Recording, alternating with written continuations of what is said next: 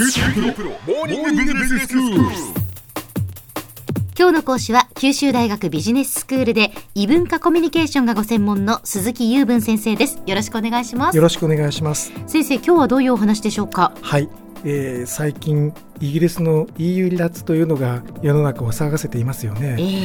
えー、えーと実は3年ほど前に、えー、国民投票があった時に一度お話をしてるんですけども、はいまあ、今回新しい局面になりましたので、えー当時のおさらいと今行われている動きそれからこの後どうなるのかというお話を2回ほどに分けてお話ししてみたいと思っています。はいえー、とまずその最初の方ですね、えー、と当時の国民投票の当時のことのおさらいなんですけども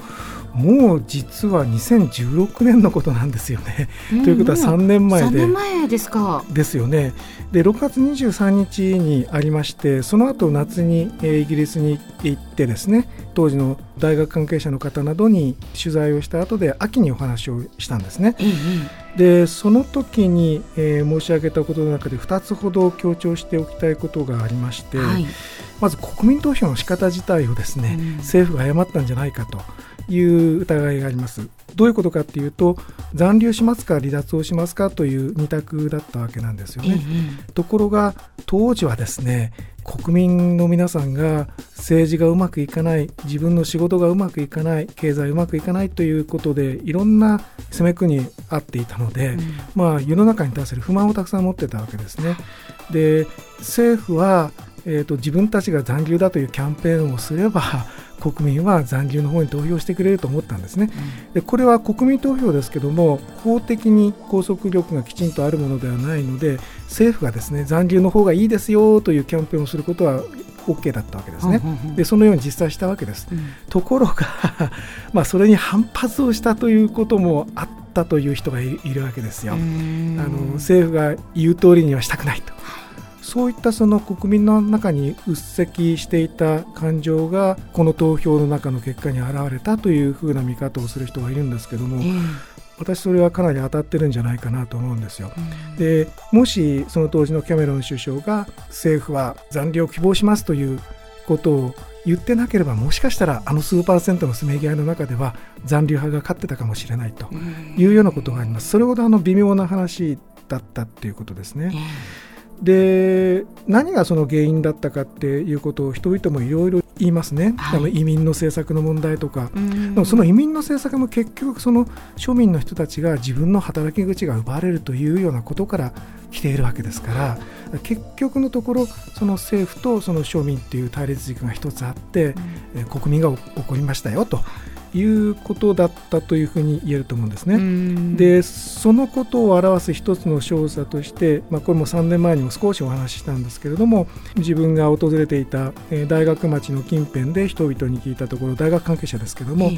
ほとんどの人がもう残留派なんですね。で誰に聞いてもそうなのであれと思ってですね、えー帰国後に分析の結果ですねあるいは投票のそのパーセンテージなどを調べたんです。そうするとですね、えーと私の言ってたケンブリッジ大学が含まれているケンブリッジの投票区では残留の賛成が73.8%、うんこれはあの全イギリスで48対52くらいに分かれていたのに比べると圧倒的な差ですよね。そうですねで気になってオックスフォードを調べてみたら70.3%なんですよ。ということはですねその大学関係あるいは教育関係の人たちがいるようなところではもしかしたら残留派が多かったのかなと思ったんですね。ええ。それでちょっと調べてみたんです。Times Higher Education というのがありまして、はい。大学の世界ランキングを発表するところで有名なところなんですけどもイギリスの大学でその、えー、と上位10校に入るようなところを見てみたらどうかと思って調べたんですね、うん。そしたら全部はるかに過半数だったんですよ、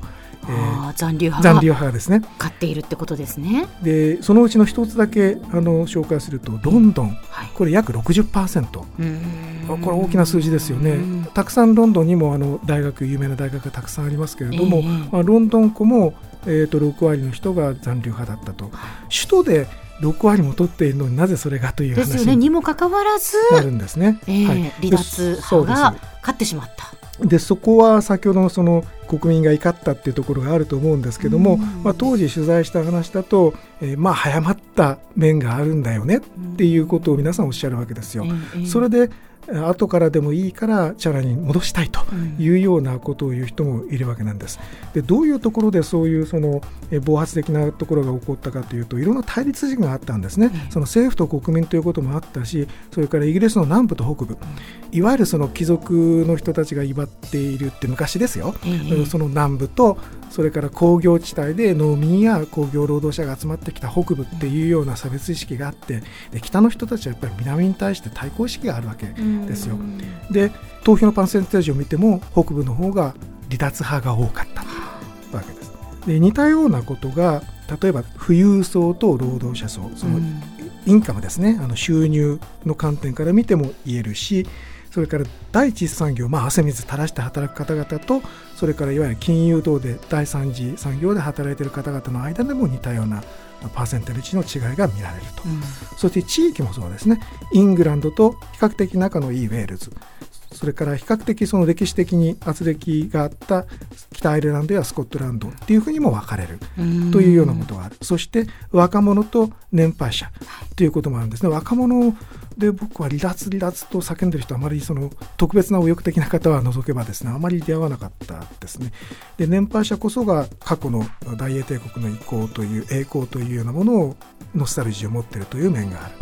まあ、そういうようなそのところでですね落ち着いてよく考えれば損得感情で言うと抜けると損なんだけどなと思う人がいる中を拳を上げた方々が52%いたという結果になってしまったのかなということなんですけどもね、えーえー、でただこうなってしまったものは仕方がないので、えー、この後どう落ち着かせていくかということが問題なわけで、えー、昨今のいろんなバタバタにつながっているわけなんですね。そ、ね、のあたりの話をまた次回したいと思っていますけれども。はい、はいでは先生今日のまとめをお願いします。はい。えーと、イギリスの EU 離脱いわゆるブレクシットですね。最近大きな動きを見せましたけれどもそもそもに振り返ってどんなことだったのかとそして注目すべきポイントはどうかということを地域におけるその投票行動の差そして離脱と残留に絞った問いの立て方がどうだったかということに絞ってお話をしました。今日の講師は九州大学ビジネススクールで異文化コミュニケーションがご専門の鈴木雄文先生でした。どうもありがとうございました。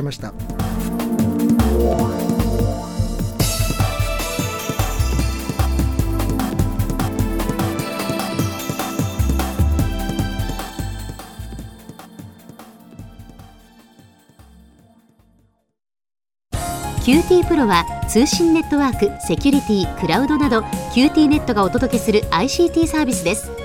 九州中に展開した光ファイバー網を基盤に一番身近なビジネスパートナーとして九州の企業自治体の皆様をサポートします。詳しくは QT プロで検索を。